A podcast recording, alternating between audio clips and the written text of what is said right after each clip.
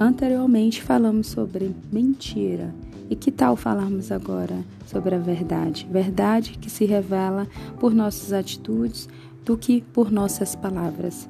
Então é bem importante enfatizar isso. As pessoas temos que ver além das palavras, porque o nosso corpo fala, nossas expressões falam, tudo fala. Então o corpo é uma expressão, dança, arte, leitura, escrita, tudo é uma expressão de nós mesmos. Então, nesse capítulo 1 também fala sobre a mentira e a verdade. No caso, a verdade, quando essas duas coisas se reforçam mutuamente.